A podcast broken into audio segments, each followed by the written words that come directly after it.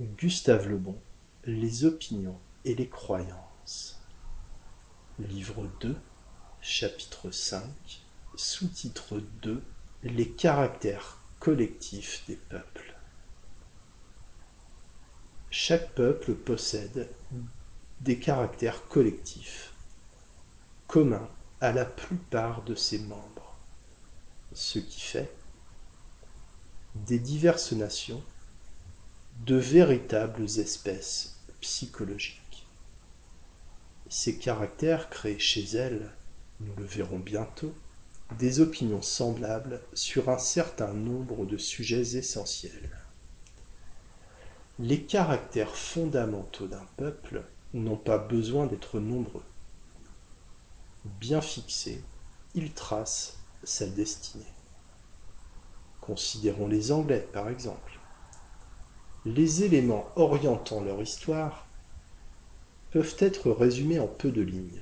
Culte de l'effort, persistant, qui empêche de reculer devant l'obstacle et de considérer un malheur comme irrémédiable.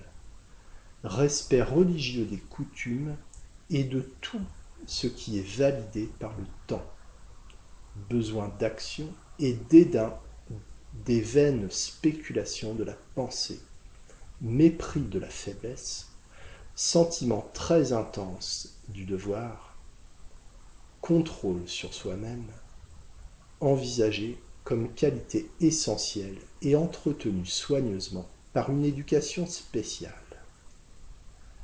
Certains défauts de caractère, insupportables chez les individus, deviennent des vertus quand ils sont collectifs. L'orgueil, par exemple, ce sentiment est fort différent de la vanité, simple besoin de briller en public et exigeant des témoins, alors que l'orgueil n'en demande aucun. L'orgueil collectif fut un des grands stimulants de l'activité des peuples. Grâce à lui, le légionnaire romain trouvait une récompense suffisante à faire partie d'un peuple dominant l'univers. L'inébranlable courage des Japonais dans leur dernière guerre provenait d'un orgueil semblable. Ce sentiment est en outre une source de progrès.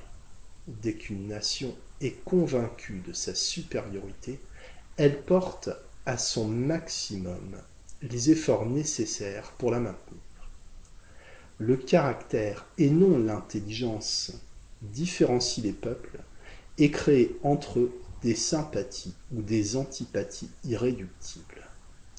L'intelligence est de même espèce pour tous. Le caractère offre au contraire de fortes dissemblances. Des peuples distincts étant diversement impressionnés par les mêmes choses, se conduiront naturellement, de façon différente dans des circonstances paraissant identiques. Qu'il s'agisse d'ailleurs de peuples ou d'individus, les hommes sont toujours plus divisés par leurs oppositions de caractère que par celles de leur intérêt ou de leur intelligence.